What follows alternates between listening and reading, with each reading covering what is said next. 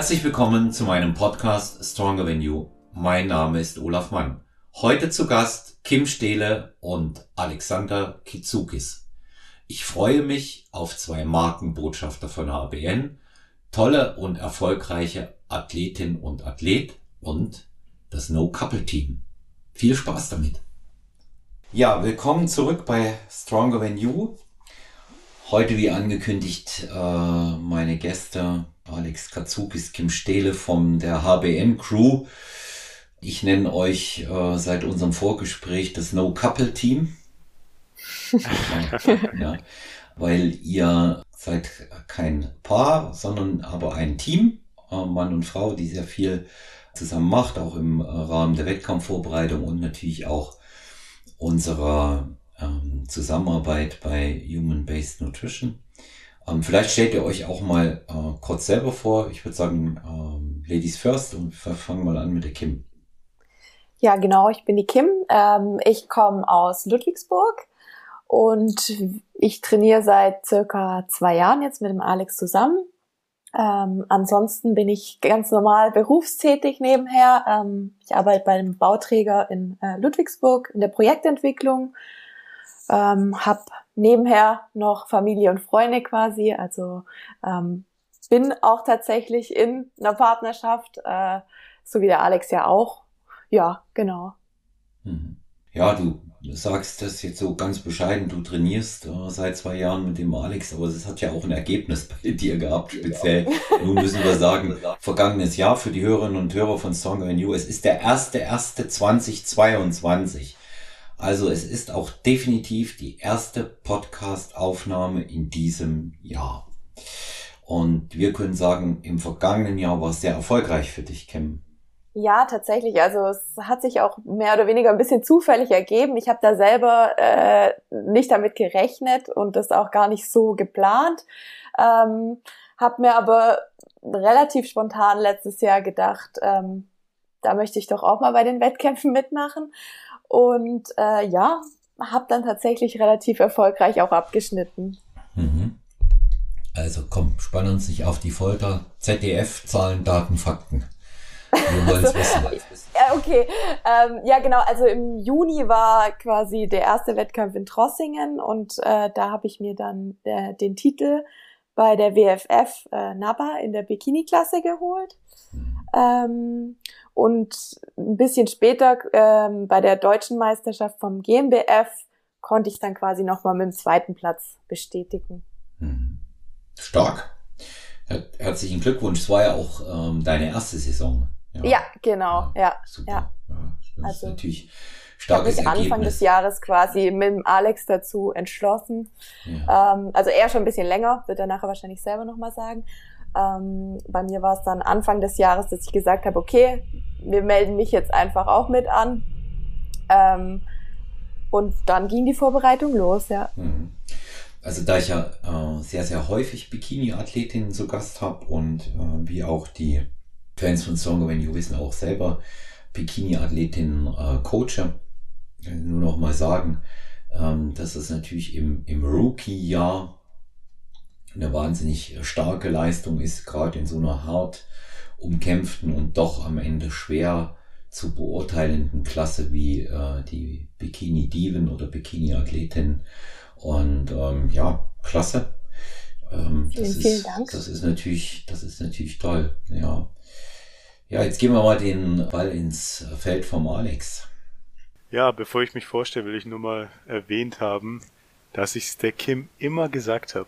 Wenn sie auf die Bühne geht, dann wird sie performen. Und im Endeffekt hatte ich recht. das, ist, das ist gut, ja. Ja. Ansonsten zu mir, äh, erstmal danke für die Einladung. Also wir sind super froh, hier Gast sein zu dürfen. Sehr gerne. Ähm, Alex, äh, ich werde jetzt im Februar 34. Bin auch aus der Nähe von Ludwigsburg. Äh, Ludwigsburg liegt übrigens in der Nähe von Stuttgart. Für die, die das kleine Käffle hier nicht kennen. Ich trainiere seit ich mit 16 eine sehr schwere Knieoperation hatte. Beziehungsweise die Reha mit 16 ging dann bis ich 18 war und dann habe ich äh, mit dem damaligen Sport Basketball aufgehört und bin dann zum Bodybuilding gekommen. Und ähm, Kim, das stimmt gar nicht. Wir trainieren zusammen schon seit vier Jahren. Wir sind nur seit zwei Jahren sind wir beim Holger. Stimmt. So rum war's. Ähm, genau, wir haben, Kim und ich haben uns kennengelernt, äh, weil sie mir die Kniebeugen-Rack blockiert hat. so, so, haben wir uns kennengelernt und äh, haben ziemlich schnell gemerkt, dass, dass wir, was Training angeht, so den, den gleichen Mindset haben und so sind wir dann zusammengekommen zu diesem Aber Kim, du hast dann nicht Bizeps Curls gemacht, oder? Nein, dann, dann hätten wir nicht den gleichen Mindset gehabt. genau, ansonsten, ich bin auch berufstätig. Ich bin verheiratet mit meiner wunderschönen Frau Chrissy, die auch ein toller Teil von uns ist, die auch trainiert, zwar nicht auf äh, dem Niveau, das, das wir anstreben, jedoch auch sehr stark und, und sehr oft auch im Fitnessstudio dabei ist. Nichtsdestotrotz hat sie auch einen sehr wichtiges, wichtigen Teil mitgetragen in unsere Saison. Mehr oder weniger, sie war bei Kim war sie Make-up und Haare und äh, bei mir sage ich jetzt mal nur Make-up. Ich habe ja nicht viele Haare auf dem Kopf. Mhm. Genau, ansonsten äh, meine erste Rookie-Saison hatte ich 2018. Da bin ich relativ spontan, also wirklich zehn Tage vorm NAC in der Süddeutschen damals, habe ich mich entschieden, da mal auf die Bühne zu gehen. Dementsprechend war das Ergebnis noch nicht so gut. Ähm, dann war ich beim Holger oder sind wir zusammen mit der Kim zum Holger und habe mich dann zwei Jahre auf die letzte Saison vorbereitet. Die würde ich dann behaupten, war auch relativ erfolgreich. Ich bin sechsmal gestartet in einer Saison und äh, bin dann bei der WFF, bin ich bei den Sports Models deutscher Vizemeister geworden, bei der NAPA in den Sport Shorts, was im Endeffekt ähnlich wie Men's Physik ist, bin ich auch deutscher Meister geworden. Dann bin ich zweimal bei der GNBF gestartet, einmal bei der nationalen und internationalen deutschen Meisterschaft, auch jeweils Vizemeister geworden. Dann waren wir noch bei der WNBF. Da bin ich bei der German Open ebenfalls Vizemeister geworden und habe dann bei der Süddeutschen hier in äh, Ludwigsburg beim NAC dann den dritten Platz erreichen können. Ja, stark. Alles also, in der Men's Physik. Ja, also in, in äh, einer Saison äh, sechs Starts und die schlechteste Platzierung der dritte. Ja. Da kann man, glaube ich, nicht meckern. Ja. Auf keinen Fall. Ja. Und auch wieder dazu sagen, Men's Physik, ähnlich wie äh, die Bikini-Klassen, immer die meisten Starter. Und ähm, muss eben auch sagen, wir haben ja im Vorgespräch auch ähm, darüber geredet, ähm, Alex und ich, ähm, die, die Men's Physik ist natürlich von der Qualität enorm gewachsen. Das, wenn wir in fünf, sechs Jahre zurück, äh, würden die Sieger heute Schwierigkeiten haben, eine Finalplatzierung zu kriegen. Nicht weil die Form nicht gut war, sondern einfach auch, weil die Männer in den äh, Men's Physik Klassen auch äh, verbandsübergreifend sehr, sehr viel stärker geworden sind, sehr viel muskulöser auch, als es damals der Fall gewesen ist, ja, und es ist ja auch immer wieder der Grund natürlich, dass es die äh, Klasse gibt, die sehr, sehr viele Athleten dann auch an den Start zieht warum es ähm, in den Klassen darüber weitere unterschiedliche Einteilungen gibt. Ja, man kann das ja schon auch immer gleichschalten, ja, dass es dann beispielsweise bei der GNBF dann mal eine Männerathletik gegeben hat und dann auch eine Classic Physik, dann mal äh, immer stärkere äh, Einteilungen und Unterscheidungen vornehmen will. Ob das dann auch tatsächlich so einfach ist, das sei mal hingestellt. Aber ich habe ähm, dir das ja auch gesagt, dieses Jahr das erste Mal wirklich auch ähm, mir das detaillierter angesehen. Im Frühjahr, als ich selbst am Start war und Asche auf mein Haupt und ich euch nicht gesehen habe. wir, wir haben es ja festgestellt. Und ähm, aber gut, äh, ihr seht es mir nach, wenn man selber am Start ist, dann ist ja ein gewisses Maß an Unzurechnungsfähigkeit, äh, glaube ich, genehmigt. Und da schon gesehen, dass die Bären stark gewesen sind. ist auch die, gerade die zwei Jahre ähm, Pandemie, die fast zwei Jahre Pandemie zu diesem Zeitpunkt, die mir auch nicht unbedingt schlecht getan haben, was die Entwicklung angeht. Ja, und dann ähm, der Herbst war nochmal deutlich stärker. Also sich da durchzusetzen, so wie du das geschafft hast, ja, das ist natürlich ähm, aller Ehren wert und ähm, ich darf das ja hier jetzt sagen weil ich das äh, so sehe und persönliche Eindrücke kann mir ja keiner nehmen, aber nach meiner Auffassung hätte sich auch keiner beschweren dürfen, wenn das eine oder andere Mal im vergangenen Jahr gewonnen hättest.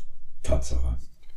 Ich muss tatsächlich auch selbst zugeben, natürlich war das so die erste richtige Saison, auch mit einem professionellen Coach, mit dem Holger zusammen. Und äh, als ich dann zuerst die, die Kim gesehen habe, da war es mir auch schon klar, okay, Kim wird es rocken. Mhm. Aber als ich gerade beim GNBF so Backstage war und wir hatten ja zwölf, also wir waren ja zwölf Athleten und mich dann mal kurz umgeguckt habe, mein erster Gedanke war ja, okay, nimmst so eine kleine süße Medaille mit, genießt den Moment on Stage und gönnst es dann dem Besseren. Mhm. Also das, das Teilnehmerfeld, das war so enorm krass. Egal ob ähm, bei der nationalen oder internationalen. Also und als es dann hieß auch, dass ich ins Finale gekommen bin, also für mich war gerade so beim ersten Wettkampf so richtig ein Aha-Effekt. Und dadurch habe ich dann auch mal angefangen, die Leistung mal mit anderen Augen zu sehen. Hm. Die Kim kann es bestätigen, äh, Selbstkritik ist die, die härteste Eigenschaft, die ich habe. Aber was ich damit sagen will, das Teilnehmerfeld war wirklich enorm dieses Jahr. Hm.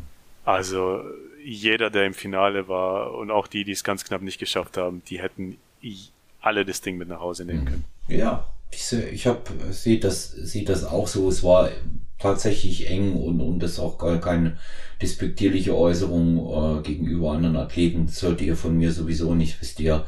Ähm, da, wenn, wenn du da gewonnen hättest, wäre wär, ähm, auch okay gewesen. Also die, die waren, die waren stark.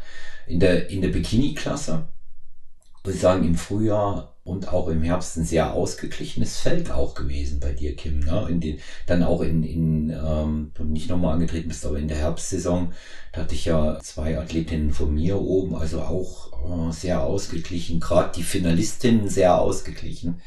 Ja, da hat's, ähm, da hat es kaum Unterschiede gegeben, wobei man dazu sagen muss, dass die Bikini-Klassen selber zahlenmäßig nicht so hoch besetzt waren wie in den Jahren davor.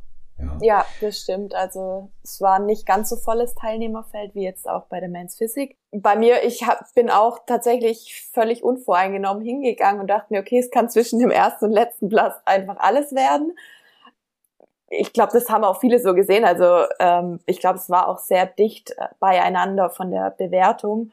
Und dann ist es ja letztendlich auch einfach ein bisschen Glück, bisschen Gesamtpaket und vielleicht auch Ausstrahlung oder ich weiß es nicht, was letztendlich gemacht hat, aber von der Form waren auf jeden Fall alle sehr, sehr dicht beieinander. Da hätte ich mich jetzt auch nicht zwingend auf der Eins gesehen, also mhm. ja. Also ich habe die Erfahrung gemacht in den Bikini-Klassen, weil ich wirklich schon lange auch Athletinnen da habe, ähm, ist sehr oft die Präsentation ausschlaggebend. Ja, das, das ist natürlich auch ein ganz individueller Eindruck der Jurorin das kann man jetzt nicht sagen, die war besser, die hat dem eben einfach nur besser gefallen. Ja, aber ich hab, das war sehr oft so. Also wenn, wenn es formtechnisch kaum ähm, Unterscheidungen gab, ja, dann war es äh, dann war es die Präsentation.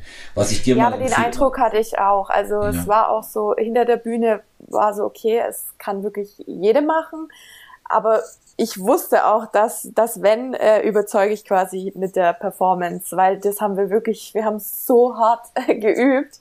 Ähm, also vom Pinguin zur, ähm, zur Endperformance, das waren schon ähm, echt Welten. Und da habe ich mich auch sicher gefühlt an dem Tag. Also da wusste ich, wenn überhaupt, mache ich es über die Performance und Ausstrahlung. Und ja, letztendlich hat's dann halt tatsächlich gereicht. Hm. Also ich kann dir nur empfehlen, so am Rande, ähm, ich bin ähm, mit der Jojo, mit Johanna Prinz, äh, noch in Italien gewesen, um Tobi zur äh, NBFI, international. Und ähm, dort äh, mal Bikini zu performen, kann ich nur jeder Athletin raten. weil das ist eine, eine sensationelle Erfahrung, weil die haben einfach schöne Hallen und schöne Bühne und du kriegst Bühnenzeit so lange, wie du willst für deinen E-Walk alleine. Du kannst ein ganzes Lied performen. Jojo ist über drei Minuten oben gewesen und ähm, hat dann hat das nur den anderen im Prinzip nachgemacht. Weil dort sprach er keiner Englisch in Italien. Ist ja auch bei einer internationalen Meisterschaft völlig unüblich. Und insofern äh, hat man auch die Anweisungen entsprechend nicht verstanden. Und äh, die haben gute Mucke laufen lassen. Als sie oben war, lief ähm, ACDC, Highway to Hell. Ach was. Ja, und jetzt dann gesagt, okay, jetzt nutze ich die Zeit. Ich habe ihr das auch vorher gesagt, bleib jetzt einfach lange draußen. Es ist dein letzter Wettkampf dieses Jahr. Nutzt das Ding aus. Und die war drei Minuten oben und sie hat dann gesagt, sie hat auch wirklich so lange gemacht, bis sie nicht mehr konnte. Ja, ja das wollte ich gerade sagen. Also bei mir wäre es dann irgendwann wahrscheinlich so, nach zwei Minuten hätte ich halt keine Luft mehr, aber ansonsten. Ja. War, war, auf, war auf alle Fälle spannend, weil du, weil du sagst, viel geübt, also vom der Klassiker vom, vom äh, Pinguin zur Diva quasi. Ähm, bei wem hast du ähm, Posingstunden im Bikini-Bereich genommen? Hat, hat der Holger sicherlich nicht selber gemacht, nehme ich an. Ja, anfänglich genau. haben wir so die Grundeinstellung haben wir beim Holger und halt mit Alex und Chrissy quasi zusammen gemacht. Und dann habe ich mich aber doch dafür entschieden, ähm, durch das, dass ich mein Bikini bei der ähm, Mara hab machen lassen mhm. ähm, und die parallel auch äh, Posingstunden angeboten hat, habe ich gesagt, okay, dann nehme ich jetzt einfach mal eine und dann habe ich aber auch ziemlich schnell gemerkt, okay, eine wird nicht reichen. Ähm, und ja, dann hatte ich zufällig natürlich zu der Zeit Geburtstag und hatte ganz tolle Freunde und Kollegen, die mir dann eben einfach auch noch äh, mehr Posingstunden quasi geschenkt hatten. Und dann habe ich, glaube ich, vier Posingstunden bei ihr genommen und den Rest haben wir tatsächlich halt immer nach dem Training dann Alex und ich zusammen nochmal geübt, geübt, geübt. Wer das wohl organisiert hat. Ja, wahrscheinlich, wahrscheinlich du. Ne? Korrekt. Ich sag mal nichts dazu. Ja. ja, aber bei, bei dir ja ist, ist ja ebenso in, in der, in der Men's äh, Physik gibt's ja nicht das klassische Bodybuilding-Posing. Ja, das muss man auch ganz anders üben. Das ist ja auch wieder so eine Geschichte mit einer ganz anderen Präsentation. Ähm, also da, hin wie her. Da sagt jeder, dass das eine schwierig ist oder das andere schwieriger.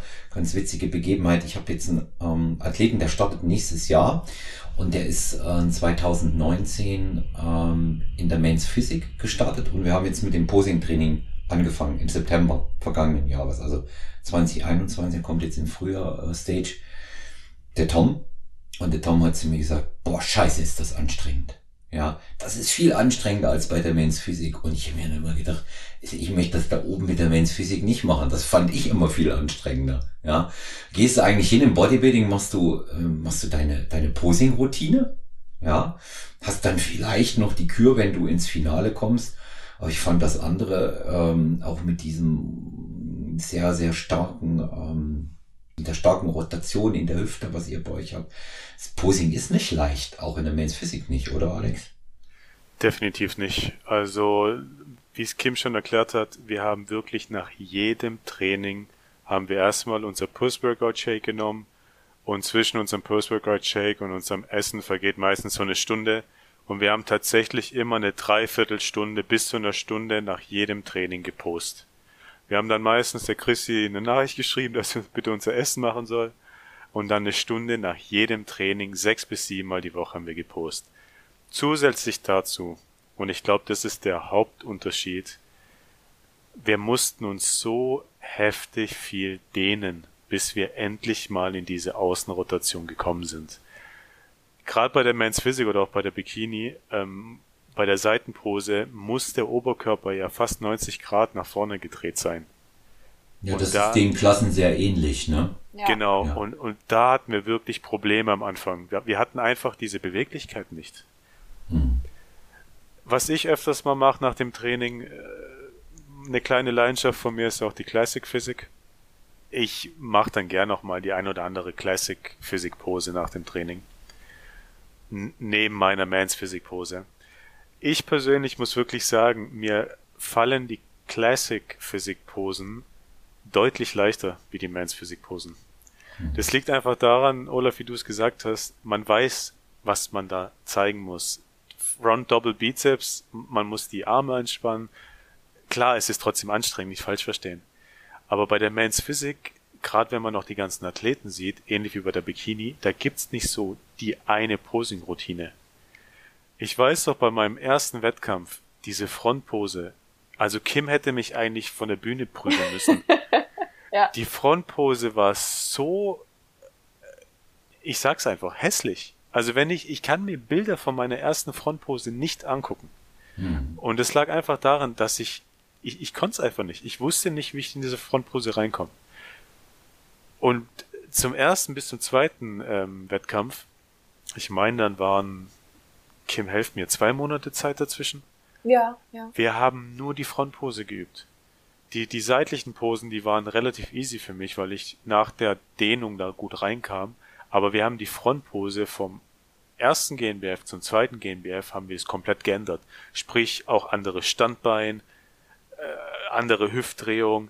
Wenn man sich da mal Bilder ansieht, das sieht komplett aus wie ein anderer Athlet. Ich persönlich finde, in der Men's Physik muss man oben alles anspannen. Jedes Detail deiner Bauchmuskulatur, deiner Schultermuskulatur, alles muss perfekt angespannt sein, aber man darf diese Anspannung nicht sehen.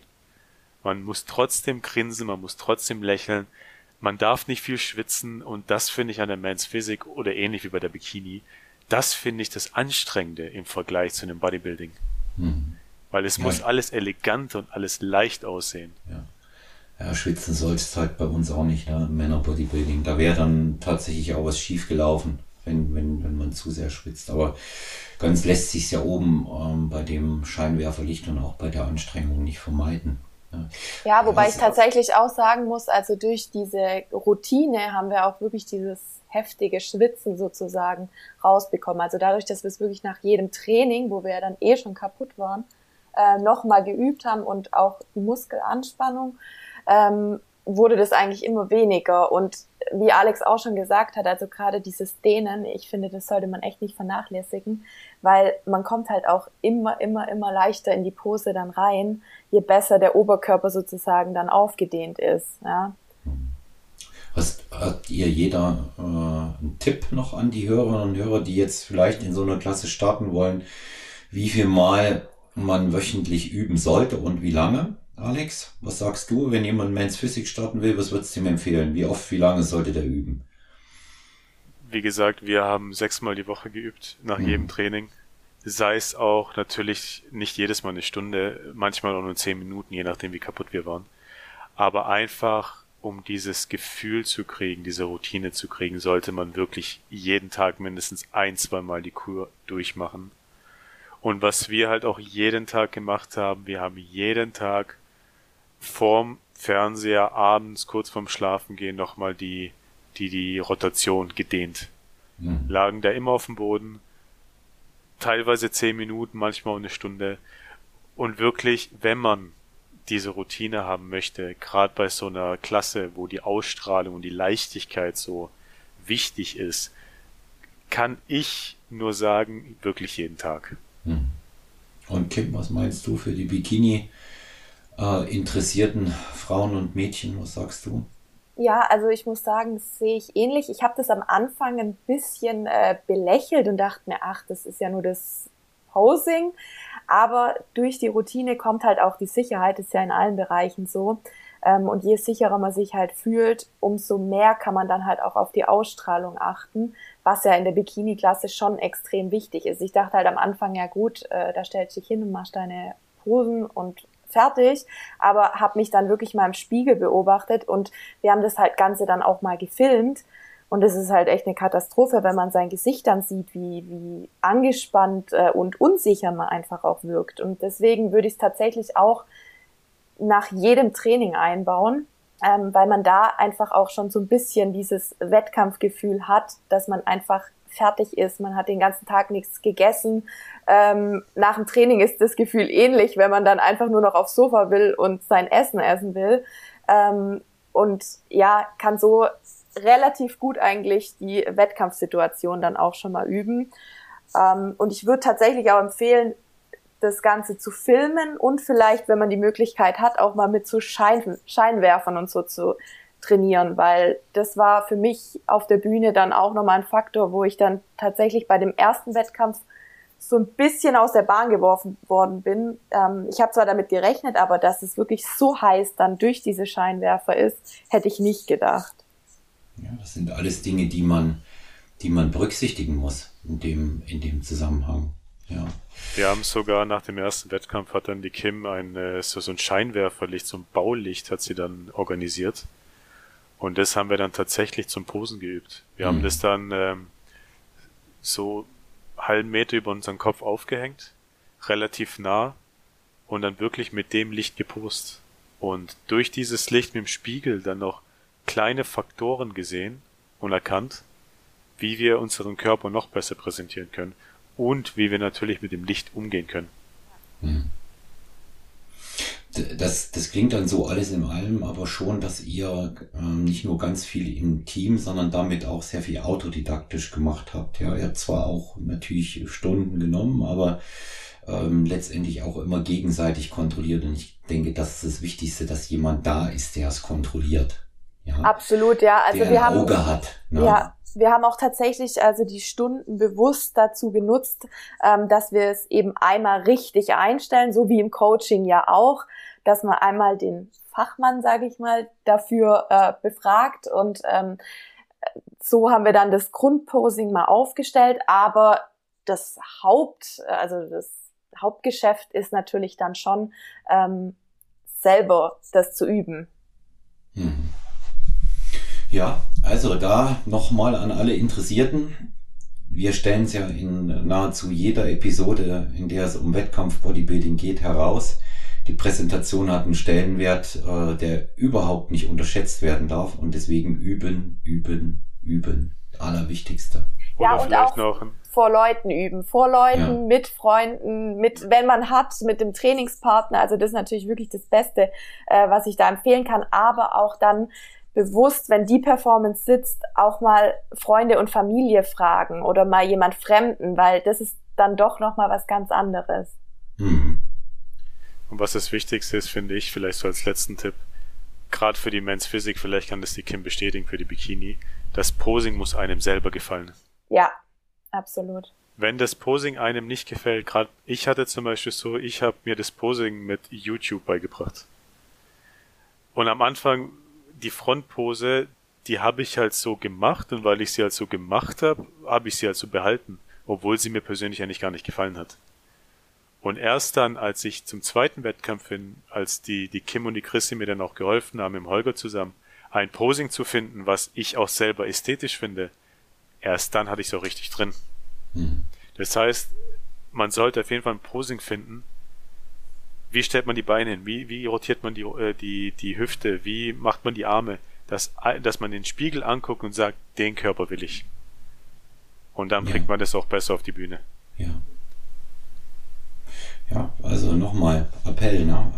und Ermutigung zugleich an alle. Da auch rechtzeitig mit dem Üben beginnen. Das ist, das ist sehr, sehr wichtig. Frage an euch beide. Ihr seid ähm, Wettkampfathleten. Weil ihr wisst ja auch, dass ich den Wettkampfsport neben meiner Begeisterung als ähm, Athlet selber und natürlich auch als Coach ähm, sehr genieße, aber auch sehr kritisch sehe. Ähm, wie dankbar ist unser Sport? Oh, Alex, das ist vielleicht die bessere Frage für dich, weil an Undankbarkeit ist es ja bei dir nicht mehr zu übertreffen. Ähm, ja, da würde ich das Wort Alex mal überlassen.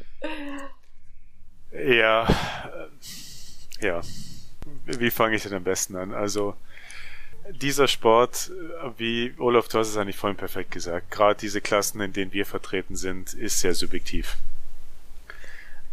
Wenn alle die gleiche Form haben, dann am Schluss zählt dann, was der Judge so sieht und was er auch gut findet. In meinem Fall war es tatsächlich so, dass ich sehr oft Zweiter geworden bin, wie ich gesagt habe. Und ich habe mir dann auch Feedback geholt. Und das Feedback, das war teilweise, also ich bin so ein Mensch, sag mir doch einfach, was nicht gut ist. Sag mir einfach, mein Rücken ist schlecht, dann trainiere ich meinen Rücken ein Jahr lang, dann wird er gut. Sag mir, die Präsentation war nicht gut, dann trainiere ich die Präsentation und dann verbessere ich mich da. Aber dann auch so ein Feedback zu kriegen, ähm, ja, das Gesamtpaket war bei dem anderen besser oder wir suchen den Surfer, Surfer-Typ das finde ich an diesem Sport leider sehr undankbar. Weil ich bin halt der Meinung, ja, Men's Physik, da stellt man sich jemand vor, der am Strand rumläuft. Ein Surfer-Typ, der muss aber nicht primär blond und blauäugig sein. Äh, wenn man nach Griechenland geht, sieht man genug Surfer-Typen, die aussehen wie ich. Von dem her war es schon immer mein Mantra, immer zu sagen, ich möchte besser sein, wie ich gestern war. Also quasi mich selbst schlagen. Und das war auch das Ziel, was, was ich persönlich hatte nach jedem Wettkampf. Ich wollte immer besser sein wie zu dem Wettkampf davor. Und dementsprechend, obwohl die Ergebnisse teilweise ein bisschen schwierig zu verdauen waren, bei einem der Wettkämpfen war es dann tatsächlich so, dass das sogar als ich ähm, als Zweiter aufgerufen wurde, hat sogar das Publikum geboot. Und da war ich halt schon so ein bisschen sprachlos kurz, dass das Publikum das sogar so, so sehr gesehen hat. Deswegen habe ich von Anfang an immer gesagt, ja, ich möchte besser sein, wie ich gestern war. Ich möchte mich immer verbessern und dementsprechend kann man dann auch mit sowas umgehen. Hm. Ja, das, wenn, meine, man kann diese, wie dankbar ist unser Sport, ähm, können wir auch umformulieren, ne? wie undankbar er ist. Kannst ja aus, aus mehreren Winkeln und Aspekten immer sehen. Ja, es ist zum Beispiel einmal alles reinzulegen in so eine Vorbereitung, in absoluter Top-Shape und mit entsprechender Präsentation dann aufzutreten und nicht wirklich schlussendlich belohnt zu werden. Wobei ich immer das so sehe, hm, so eine, so eine vordere Platzierung unter den Top 3 ähm, ist, wenn's halt eng ist, ja, ist immer schwierig zu beurteilen am Ende in so einem Schönheitswettbewerb, wie wir den haben. Das ist meiner Meinung nach mal der eine Punkt. Die andere Frage ist natürlich, wie begründe ich das? Das finde ich immer ein bisschen doof. Ne? Ich meine, ich könnte zum Beispiel auch mit der Aussage besser leben, ja, der erste hat uns besser gefallen. Denn mit so einer Aussage könnte ich mehr anfangen, als wenn man mir sagen würde, das Gesamtpaket war besser. Das habe ich ja auch schon gehabt. Ja. Und ähm, es kommt eben dann noch ein anderer Blickwinkel hinzu, viel investiert. Ich habe es neulich im Gespräch mit Mark Maslow gehabt. Das ist eine der nächsten Folgen, die auch gesendet wird. Was bin ich bereit zu investieren und wie weit bin ich bereit zu gehen dabei? Und da ist natürlich immer die Frage, was kommt dann raus? Ja. Und das ist auch so ein, äh, eine Frage, die ich mir dann äh, oft gestellt habe, auch für Athletinnen und Athleten. Wie dankbar ist denn das Ganze? Es gibt sowieso nichts zu gewinnen. Außer mehr oder weniger hässlichen Pokal. Ja. Doch, die waren schön. Ja, manche sind schöne schön, manche, Pokale. Ja, manche nicht so. Also vor allen Dingen der, den man gewonnen hat, der ist immer schön. Ne? Das stimmt. Und ähm, es gibt kein Geld, man gibt nur Unsummen aus. Ähm, ich sehe immer eher den Weg dorthin, wie es Alex auch sagt, ähm, sich selber schlagen, besser sein als vorher, als das eigentliche Ziel an. Und wenn man, wenn man dann eben äh, so mal in der, in der Rückschau äh, sich das betrachtet, dann ist es am Ende doch auch wirklich nur eine Sache, die man für sich selber macht. Und wenn das nicht der entscheidende und wichtigste Antrieb ist, dann wird man mh, mit der einen oder anderen Entscheidung, die dann durch die Jury getroffen wird, die vielleicht nicht so glücklich ist, lasst es mich mal so formulieren, auch schon noch eine ganze Weile dann schwanger gehen. Und ich glaube, der beste Weg ist eigentlich, das abzuhaken. Also was ich ultra süß fand, war ähm, die Mädels, also Kim und Chrissy. Ich glaube, die waren unglücklicher über meine Platzierung wie ich selbst. Mhm. Das liegt aber auch daran, und das ist vielleicht so ein Tipp, was ich jedem Athleten mitgeben möchte. Mir speziell, und das hat auch die Kim dann irgendwann mal übernommen, mir ging es immer nur um Erinnerungen. Mir ging es nicht um, um die Platzierung. Ich, mein Ziel war immer, irgendwann mal ein Fotoalbum zu haben, was ich dann in einigen vielen Jahren meinen Enkelkindern zeigen kann und einfach mal sagen kann, guck mal, wie geil euer Opa mal aussah. Und Mhm. wenn das dann soweit ist, dann ist die Platzierung egal.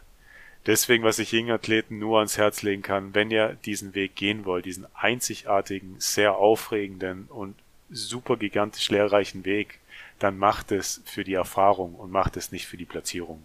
Es ist nur ein Hobby. Natürlich ist es anders für irgendwelche Profiathleten, aber wir als Hobbyathleten, es ist nur ein Hobby. Lehrt was dabei, macht die Erfahrungen und denkt dann in 10, 20, 30 Jahren, denkt dann glücklich zurück. Und dann wird die Platzierung auch egal sein. Dementsprechend habe ich meine Platzierung auch hingenommen. Ich war jedes Mal glücklich, jedes Mal zufrieden. Der Holger, ich weiß bis heute nicht, wie er es gemacht hat, aber der hat jedes Mal irgendwas probiert. Äh, teilweise mir auch nicht mal gesagt, was er da probiert, aber ja, mach mal das und das und das und jedes Mal ein besseres Paket auf die Bühne gestellt. Und einfach, wenn ich zurückdenke an diese Momente, bin ich so glücklich und da ist mir die Platzierung egal. Ja, das ist wichtig, dass man mit sich im Reinen ist, ne? Das meinte ich damit, ja. Also da ewig hadern und, und äh, dann äh, damit schwanger gehen mit einer mehr oder weniger äh, glücklichen Entscheidung. Ich, äh, ich denke, das macht einen auch auf Dauer kaputt. Das äh, verdirbt einem ja auch ein bisschen den Spaß am Training und all den anderen Dingen, die ja, wie ich es vorhin sagte, ja, der Weg dahin ist ja dann oft auch das Ziel und äh, ich habe das bei mir äh, tatsächlich auch schon lange nicht mehr für, für Platzierungen gemacht. Ich wollte besser sein, wenn eine gute Platzierung dabei rausgekommen ist, umso schöner, umso mehr habe ich mich gefreut. Aber alles andere war dann auch immer ähm, für mich eher, wie, wie habe ich das hingekriegt, wie habe ich da funktioniert und was war noch rauszuholen. Und das ist ja, das ist ein viel, viel interessanterer Aspekt. Jetzt ist natürlich auch hier schon ähm, die Leute, die euch kennen und zuhören, kennen auch die Konstellation. Ähm, hier ist schon mehrfach der Name wieder Holger gefallen, damit ist Holger Guck gemeint, Coach und auch äh, Gründer von HBN. Ähm, wie seid ihr denn äh, zu Holger als Coach gekommen und dann eben letztendlich auch zu, äh, zu dieser HBN-Story, zu dieser Erfolgsgeschichte? Ich habe den Holger das erste Mal, also ich kannte den Holger schon, weil ich sein erstes HBN-Buch gelesen habe. Und ich habe ja mit 18 angefangen mit dem Sport und bin ziemlich schnell dann auch auf den Aspekt gekommen, dass die Ernährung mindestens genauso wichtig, wenn nicht viel wichtiger ist wie, wie das Gewichteheben. Und habe dann ziemlich viele Ernährungskonzepte probiert, um einfach zu gucken, wie reagiert mein Körper drauf. Dementsprechend bin ich irgendwann mal auf HBN gekommen und habe dann auch schnell gemerkt, HBN funktioniert bei mir mit am besten. Da habe ich das Buch gelesen. Ähm, ein, zwei Jahre später war ich nichts ahnt als Betreuer für einen meiner besten Freunde bei der bayerischen DBFV-Meisterschaft. In Gersthofen. Genau, da ist mein, mein, äh, der Kumpel, der David, der ist da als Man's Physik äh, Muscular gestartet. Und wir waren da Backstage. Äh, ich habe ihn auch angemalt, eingeölt und alles. Und plötzlich stand der Holger neben mir. Ich habe mich nicht getraut, den Kerl anzusprechen so einen Respekt und Angst hatte ich vor ihm. ja, da hatte ich quasi die erste Chance, habe mich dann aber nicht getraut. Ähm, hatte es aber immer im Kopf so, oh, warum hast du ihn nicht angesprochen, warum hast du ihn nicht angesprochen? Und wie es der Zufall so wollte, habe ich dann, ich weiß gar nicht, wie das heißt, die, diesen, äh, diesen Kalorientracker, den der Holger auch auf seiner Seite anbietet, der ziemlich genau ähm, bewerten kann, wie viel Kalorien man, man zu sich nimmt. Äh, wie man verbrennt, sorry. Das habe ich dann bestellt gehabt und bin dann dadurch zu Holger gekommen. Also er hat meine Auswertung gemacht. Und dann habe ich ihm die Story erzählt, dass ich ihn damals äh, bei, bei der Meisterschaft gesehen habe, aber nicht getraut habe, ihn anzusprechen. Und so sind wir in Kontakt gekommen und dann habe ich ihn ganz dreist mal gefragt, du Holger, ich möchte mal wieder auf die Bühne. Wie sieht's denn bei dir aus? Holger wohnt ja knapp zwei Stunden von uns weg. Ähm, wir haben dann aber das Erstgespräch gemacht und ich habe mich von der ersten Sekunde so super wohl beim Holger gefühlt und ich wusste auch, das wird funktionieren. Dementsprechend haben wir dann das Coaching gestartet. Und ich war dann, Kim, helf mir, ich war dann eine Weile beim Holger, bis du dann auch dazu gestoßen bist. Ja, wir hatten dann einfach mal drüber gesprochen und so wie du zum Erstgespräch gekommen bist, bin ich dann auch quasi einfach mal mit ähm, weil sich das für mich halt auch super interessant angehört hat. Und ähm, ja, also ich hatte bis dahin auch noch überhaupt keine äh, Wettkampfambitionen, sondern wollte einfach mal wieder ein bisschen besser in Form kommen. Und durch das, dass wir das Training ja schon zusammen gemacht haben, haben wir gesagt, dann fahren wir dort auch einfach mal zusammen hin und schauen mal, was der Holger für mich dann noch machen kann. Und so sind wir dann eigentlich beide zum Holger gekommen. Also durch das Erstgespräch war bei mir dann auch gleich klar, da bleibe ich, da bin ich gut aufgehoben ähm, ja, genau. Ich weiß so das Erstgespräch von der Kim. Da stand sie das erste Mal mit Heils vorm Holger und mir und hat das erste Mal so im Pinguin-Style ein bisschen die Posen der Bikini-Athletin angenommen und versucht zu machen. Und ich werde Holgers Gesicht nie vergessen. der hatte, also Holger ist ja, ist ja so ein unfassbar korrekter, warmherziger Mensch. Äh, aber vom Holger kriegst du wenig Emotion raus. Ja. Also wenn, wenn der Holger nichts sagt, dann weißt du, es läuft alles gut. Genau. so richtig schwäbisch eigentlich, obwohl er aus München kommt. Aber bei, bei, bei Kim, als sie dann da stand, ich, Holger hat sich so angeguckt, war so sprachlos und meinte, guckt mich dann so an und meinte, was haben wir denn da für einen Rohdiamanten? Und es war so richtig mal so eine Emotion aus dem Holger. Da war ich plötzlich sprachlos. Also ja. Holger, wenn du, wenn du das jetzt hörst, ist nur lieb gemeint. Aber ab dem Moment wussten wir auch, okay, also Kim sollte diesen Weg gehen. Mhm. Und wir sind auch Gott froh, dass sie es gemacht hat. Ja. Das, sind, das sind ja auch ähm, sehr, sehr schöne Erinnerungen und ähm, das äh, schafft ja auch Verbindlichkeit in so einer Crew. Das ist ja auch sehr, sehr wichtig. Nicht nur äh, die zwischen äh, euch beiden, sondern auch die zum Coach dann selber. Ja, das ähm, sage immer, äh, auch in, in jeder Beziehung im Leben sollte das, Spann, das Band gespannt bleiben und aber auch zwischen Coach und Athleten ist das eine sehr, sehr wichtige Sache. Ja. Und ähm, man hört das ja auch aus euren Erzählungen, ihr seid ähm, schon länger dabei und ich habe auch nicht den Eindruck, dass sich das ändern wird. Und äh, was macht denn nach eurer Auffassung so eine gute Zusammenarbeit aus? Wenn man jetzt mal, was ich ja nur bestätigen kann, äh, der Italiener würde sagen, Holgers äh, fachliche Expertise ist äh, gratissimo, ja. Und ähm, aber was macht die Zusammenarbeit noch aus mit, mit einem guten Coach für euch? Kim. Ähm, ja, also um Gottes Willen, die fachliche Qualität von Holger, die ist ja auf einem anderen Level, sage ich mal. Ähm, also das war für mich schon immer sehr bewundernswert, äh, weil ja, das gab ja auch schon einige Diskussionen darüber, wer sich heutzutage alles Coach schimpft. Ähm, also das, das war für mich schon ein wichtiger Punkt, aber natürlich auch das äh, Zwischenmenschliche. Also das muss auf jeden Fall auch passen, weil man vertraut ja dem Coach ähm, re relativ viel auch an. Also der weiß ja eigentlich über alles Bescheid und man muss da halt auch offen sprechen können. Ähm, was, was läuft gut, was läuft nicht gut, ähm, was muss man anpassen, was sagt das eigene Gefühl dazu. Ja, aber bei mir macht es tatsächlich auch diese Kombination aus äh, Coach Holger und Coach Alex, sage ich mal, weil ich natürlich äh, mit Alex da schon auch nicht nur einen Trainingspartner, sondern schon auch Coach habe, der mich da ordentlich durchs Training treibt und natürlich auch danach schaut, ähm, dass ich die entsprechenden Vorgaben von Holger ähm, in der Ernährung und im Training dann auch einhalte. Bitte nenn mich nicht Coach Alex, weil ich bin kein Coach. Jetzt ist es aufgezeichnet.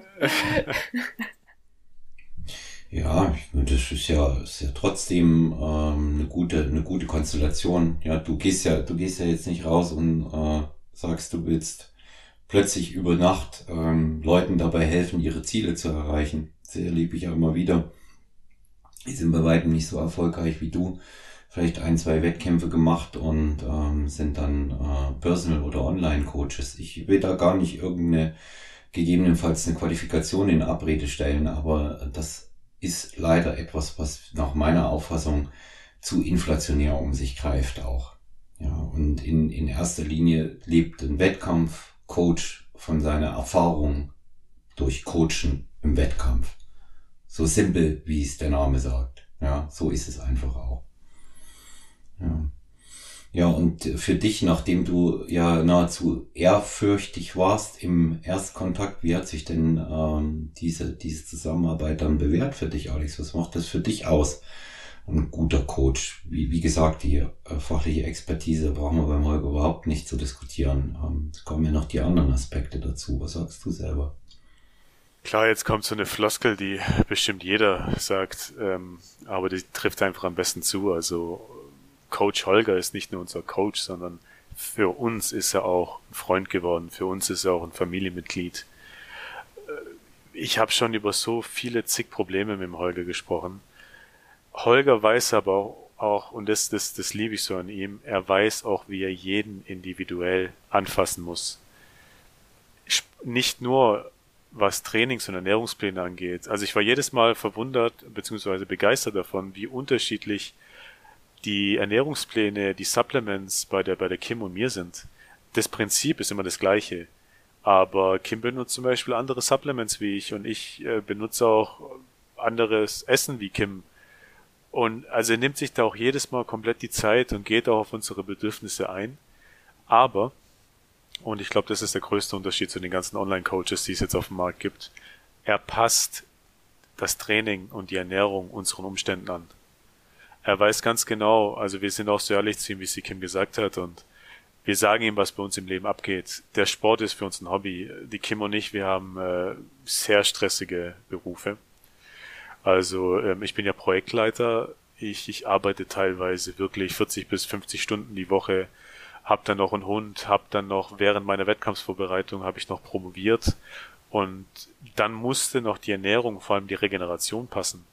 Und der Holger, der ist da auch jedes Mal drauf eingegangen.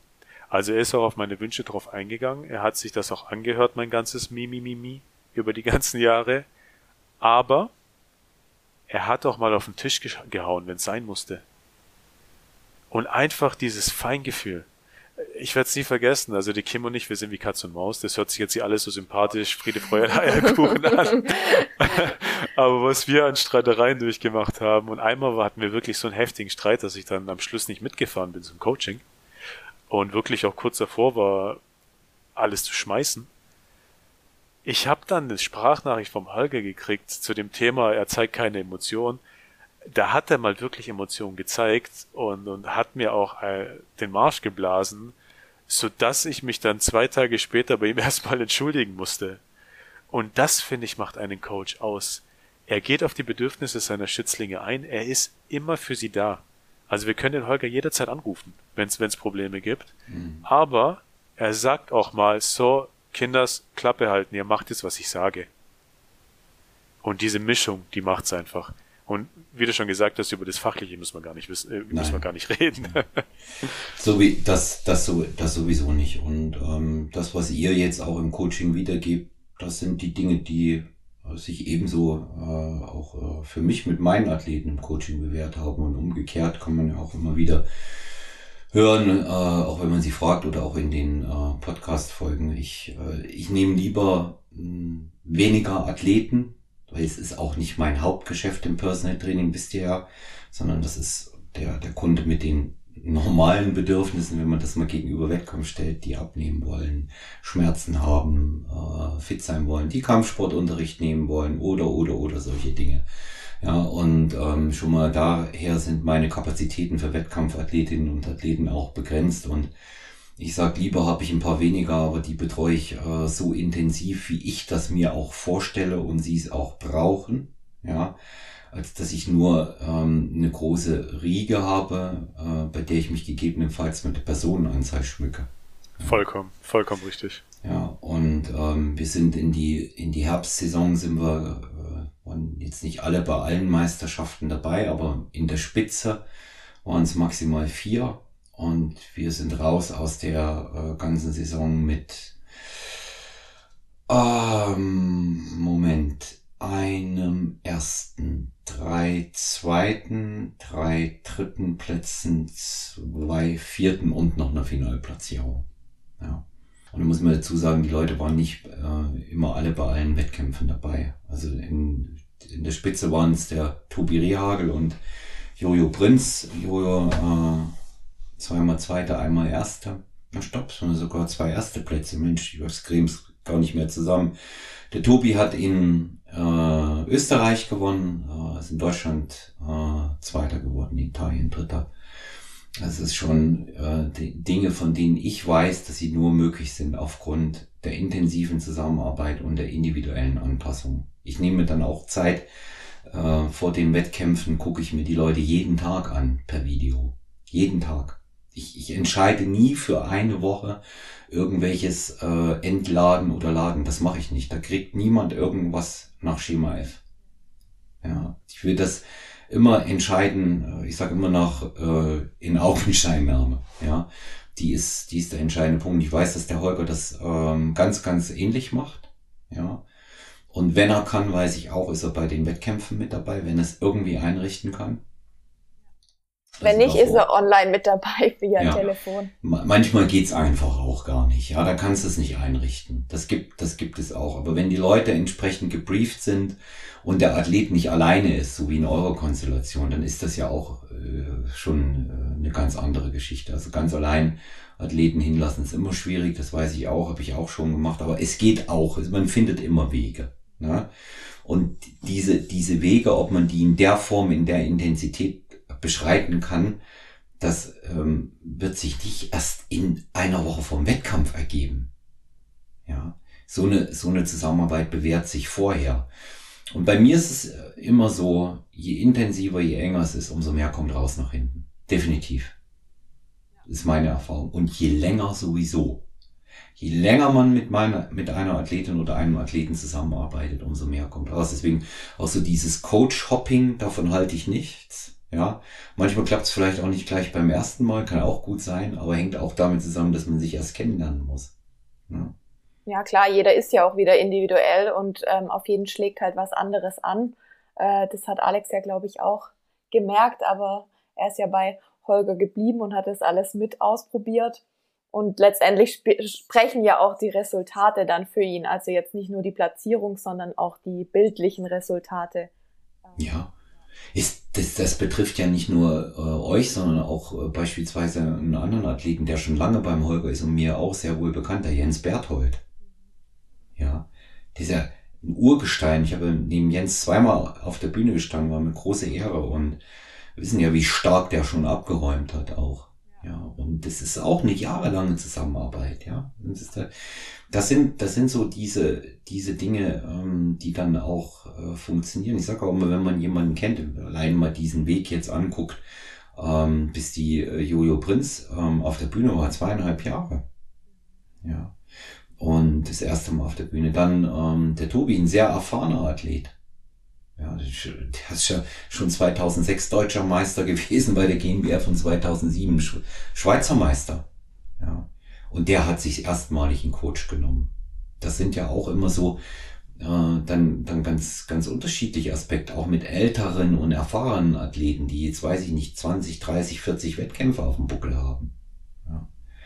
Und, ähm, oder eben auch ganz junge, ja, wie die, wie die jüngste in unserer äh, Mannschaft, äh, die Krümel die, äh, die ist 22 und das erste Mal gestartet und wird dann gleich zweimal Dritte. Das ist ja auch ganz hübsch, das kann man nicht anders sagen. Ja, ja und das, das bestätigt eben auch ähm, die, die, die These von der, von der engen Zusammenarbeit. Und ich bin auch ein großer Verfechter ähm, davon, aber das habt ihr ja mehr als deutlich jetzt gesagt, es muss Sympathie muss schon da sein, es muss zwischenmenschlich absolut passen, sonst klappt das mit dem Vertrauensverhältnis nicht. Ja.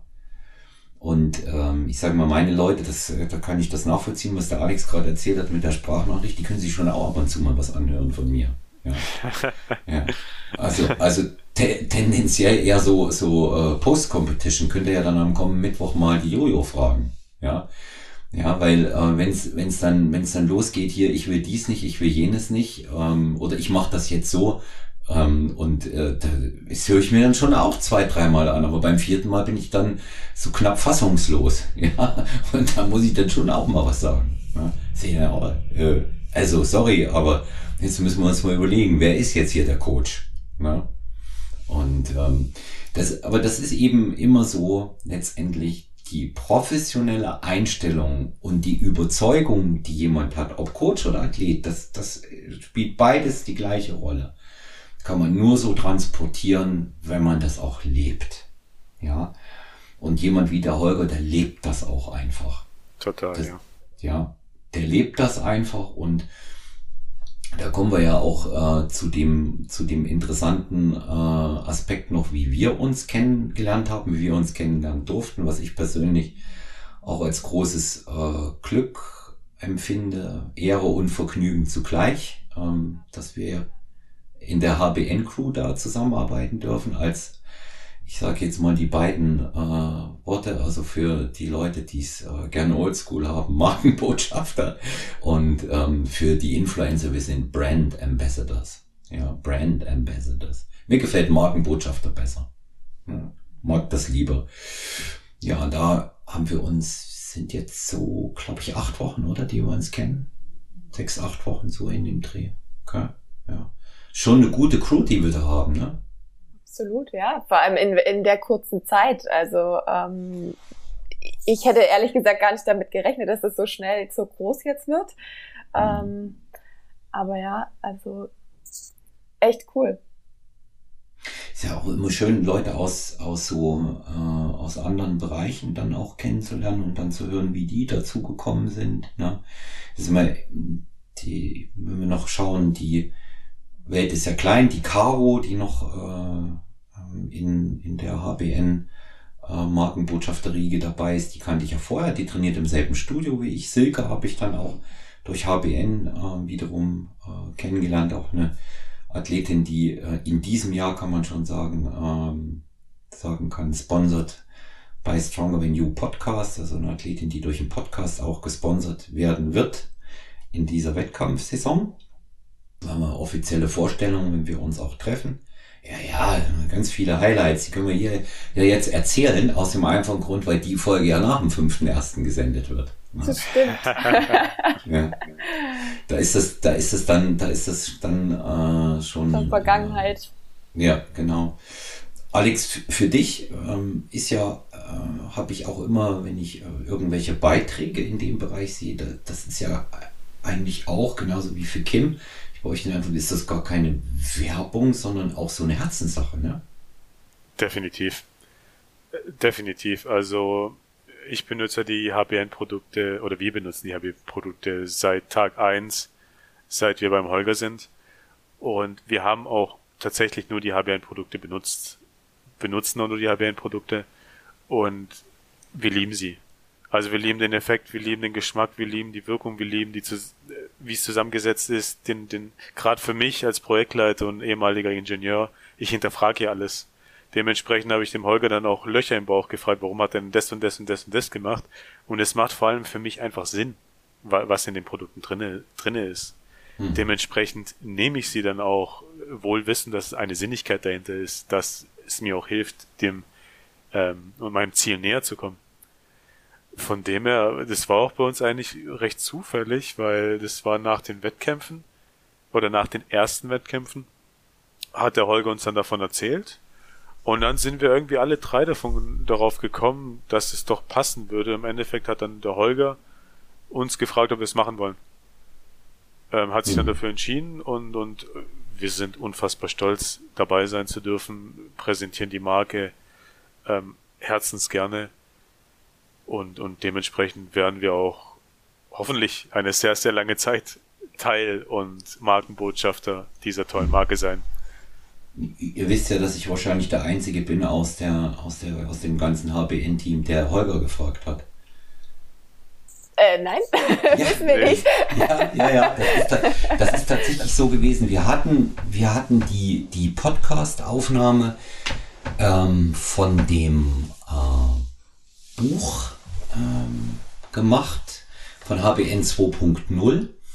Und der Kontakt, der blieb da auch ganz gut. Haben gesagt, wir machen mal äh, QA miteinander aber äh, QA im Allgemeinen gar nicht zu HBN. Wir haben ja zwei spezielle Folgen zu HBN gemacht, deswegen gehen wir heute auch gar nicht auf Produkte ein.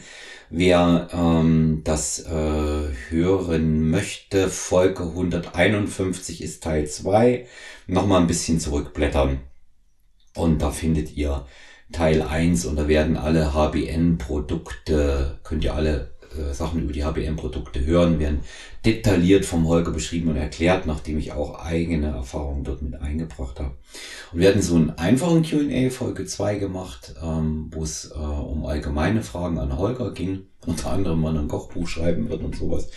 Und ähm, ja, aber so, so Sachen, die halt auch immer wieder kommen. Und wenn dann hier so ein Nutrition Scientist wie der Holger im Hintergrund ist, da, da hat das nochmal auch für die Hörerinnen und Hörer bei Stronger Venue eine andere Wertigkeit. Und da war die Folge im Kasten. Da sage ich Holger, also mir gefallen die Sachen da sehr, sehr gut. Ähm, Finde das klasse. Was hältst du davon, wenn wir da beide was miteinander stricken? Mach's erstmal leise am Telefon. Und es sagte zu mir, also ganz trocken, so wie er ist. Ja, so einen wie dich würde ich mit Kusshand nehmen. Mega. so, so, so war es. Also ich hatte das ja mal erzählt, auch in einer, in einer anderen Folge. Ich habe äh, schon über die Zeit jetzt auch, wo der äh, Podcast ein bisschen Fahrt aufgenommen hat und auch dann schon, kannst du schon so sagen, so ab, ab Folge 75, 80, da, dann schon auch viele Leute hören.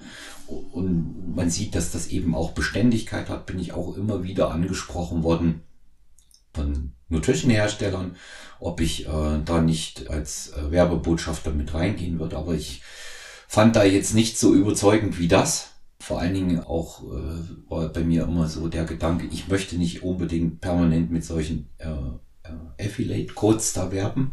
Ja. Und ich fand auch irgendwie, dass das nicht zu, zu dieser mh, hm, generell, diesen generell seriösen da passt. Ja. Und ähm, ja, und da haben wir dann so die Zusammenarbeit äh, begonnen und dann in der Gruppe, in der WhatsApp-Gruppe war ja mal das Witzige, können wir nicht mal ein Training zusammen organisieren. Wisst ihr noch, ne? Ja, ja. ja. ja. So, da war aber schon im Hintergrund, dass der Holger und ich am 5.1. das Ding machen wollen. Als Videocast. Da haben wir Holger kurz Rücksprache. Sage ich, Holger, hör mal bitte. Die Silke kommt auf alle Fälle am 5.1. auch.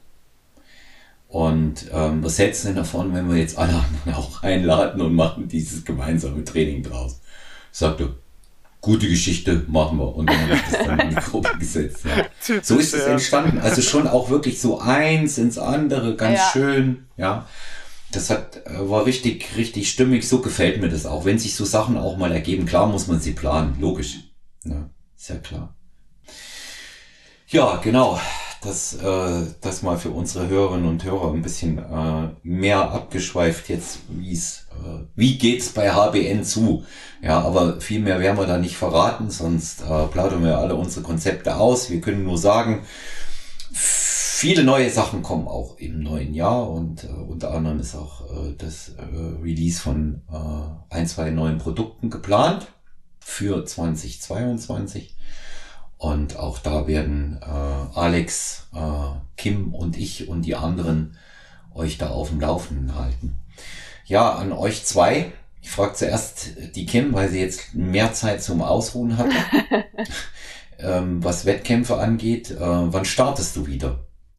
Ja, das, das steht noch ein bisschen in den Sternen, aber geplant wäre tatsächlich, dass wahrscheinlich Alex und ich äh, dann nochmal gemeinsam starten im Herbst nächsten Jahres, weil da sind wir jetzt beide ähm, qualifiziert für Las Vegas. Äh, ja, genau. Jetzt die Bombe raus. Bumm, einfach mal so rausgeknallt. Ja, gut. Alex hat es mir ja schon im Vertrauen gesagt. Und ähm, das ist ein, das ist ein ordentlicher Weg, ne? Also bis dahin. Im Grunde nach, Alex, seid ihr, kannst du sagen, in der Vorbereitung, oder? Wenn du es genau nimmst. Definitiv. Nach also, dem Wettkampf ist vor dem Wettkampf. Richtig, wie sagen wir denn immer so schön. Ja, wer, wer mir auf äh, Instagram folgt, der hat ja das öftere Mal unter meinen Posts den Hashtag äh, Man on a Mission gesehen. Das ist ja so mein Mantra geworden, aufgrund der vielen Vizetiteln, dass ich doch auch mal endlich was gewinnen möchte. Und ja, die Bombe ist geplatzt, also bei mir steht es definitiv fest, so das Leben auch so mitspielen sollte wie ich vorhin ja gesagt habe, das ist ja alles auch ein Hobby. Also sollte jetzt äh, familiär was passieren oder karrieretechnisch einen Schritt nach vorne gehen, dann wird das auch hinterfragt. Aber die Vorbereitung ist gestartet. Äh, wir sind jetzt in der Offseason. Wir haben einen ähm, Trainingsplan, der auf unsere Schwächen abzielt. Wir haben mit Holger abgesprochen und unser Ziel ist es, nächstes Jahr im November. Nein, dieses Jahr. Sorry, dieses Jahr, Dankeschön. Dieses Jahr im November dann in Las Vegas bei der Mr. Olympia Natural starten zu können. Das ist auch schon so abgesprochen im GNBF und wir haben auch die Startberechtigung aufgrund unserer Platzierungen und ja, das ist das Ziel. Mhm. Das freut mich zu hören. Ja, ähm, ein, ein Grund mehr neben vielen anderen, das sage ich gleich dazu, das ist ja auch mein persönlicher Wunsch, euch dann wieder hier als Gast zu haben. Und ähm, lasst uns mal schauen, vielleicht gebe ich euch bis dahin werden wir uns noch häufiger sehen, euch das äh, portable Aufnahmegerät mit, was schon einiges mitgemacht hat, unter anderem Frühstücksbuffets, die Athleten interviewt und so weiter. Da kommt bald noch was Interessantes raus, als, als ein großer GNBF-Podcast, den mache ich noch. Und da gebe ich euch das mit und dann könnt ihr mal live aus Las Vegas berichten, aber vielleicht, vielleicht bin ich in Las Vegas auch mit zwei Athleten dabei. Man weiß es nicht. Ja, sehr geil. Ja, man weiß es nicht. Ich will da selber auch noch nicht so viel verraten. Ja. Ähm, aber bei uns gilt genauso wie bei euch nicht die Regel, der Coach erfährt es als letztes. Und ähm, das, äh, das wird man sehen. Aber wettkampftechnisch wird es ohnehin noch einige Überraschungen geben in diesem Jahr, auch von äh, Team Stronger Venue. Da dürfen alle gespannt sein. Das darf ich jetzt auch äh, schon mal ankündigen. Wir haben eine heiße Frühjahrssaison mit ähm, zwei ganz neuen Athleten und mit einem Arrivierten. Und eine noch heißere Herbstsaison, weil da gibt's noch ein paar Dinge zu regeln, wie ich immer sage. Ähm, es gibt ja bestimmte Platzierungen, die noch Luft nach oben lassen. Und wenn man sie korrigieren kann, sollte man das tun. Und das werden wir auf jeden Fall im Herbst noch in Angriff nehmen und ähm, ein paar Qualifikationen für Natural Olympia haben wir ja auch und haben tatsächlich aber auch schon mal so ins Auge gefasst, ähm, dass wir mal gucken wollen, gegebenenfalls noch als Zwischensport ähm, die äh, UKA Championships, UK Championships mitzunehmen in Leicester. Ein schöner Wettkampf. Das ist wieder dieser Naturalverband, äh, der ähm, an der DFAC und ANBF mit dranhängt. Und ähm, da gehen äh, viele Österreicher immerhin. Ich weiß nicht, vielleicht hast du das mitgekriegt. Der Coach äh, Alexander Krump ist da auch gewesen und die anderen. Das gucken wir, haben wir auch mal so auf dem Schirm, gegebenenfalls so als Zwischenwettkampf im, im Herbst. Ja. ja, aber da, da halten wir uns gegenseitig, denke ich mal, auf dem Laufen. Ja. Vielleicht noch eine kleine Anekdote, weil du ja vorhin gefragt hast, was für uns so einen guten Coach ausmacht als ich das dann dem Holger erzählt habe, dass ich doch das sehr gerne starten möchte und mich dann auf dieses Ziel definitiv vorbereiten will, also ein Jahr jetzt Vorbereitung, hat er nur kurz in seinen Kalender geguckt für zehn Sekunden, guckt mich dann an, schreibt kurz was in WhatsApp. Ja, wir sind dann auch dabei. Sehr gut. Hat einfach ja. so gemeint, er geht dann mit. Und da ja. war ich auch so ein bisschen so, äh, so sprachlos. Ja, das ist, ähm, das ist natürlich schon auch eine heiße Geschichte dort dann. Ja. In einer der nächsten Folgen haben wir Mirko Burger zu Gast, der dort äh, gewonnen hat in der Masters. Ah, oh, krass, ja. Ja. Das ist ein guter Freund auch von mir, der Mirko, mit dem ich auch schon die Ehre hatte, auf der äh, Bühne zu stehen. Und ähm, der wird da auch nochmal live berichten, wie es da war. Ja, spannend. Ja, das auf, das auf jeden Fall. Ja, ja Alex, ähm, du hast noch was aus einer, aus einer ganz anderen Richtung, über das ich auch sehr, sehr gerne äh, mit dir spreche. Deine äh, Frau, die Chrissy, die hat eine ganz interessante berufliche Selbstständigkeit, ähm, die sich sehr spannend anhört. Ähm, vielleicht kannst du uns da noch ein bisschen was dazu sagen. Ja, danke für die Möglichkeit auf jeden Fall. Kim, bitte ergänzt mich da. Du kennst dich da ein bisschen besser aus als gute Freundin. Ja, also die Chrissy, ähm, die ja, wie vorhin auch schon gesagt, äh, uns sehr, sehr unterstützt hat. Also ohne sie hätten wir gar nichts an den Wettkämpfen reißen können.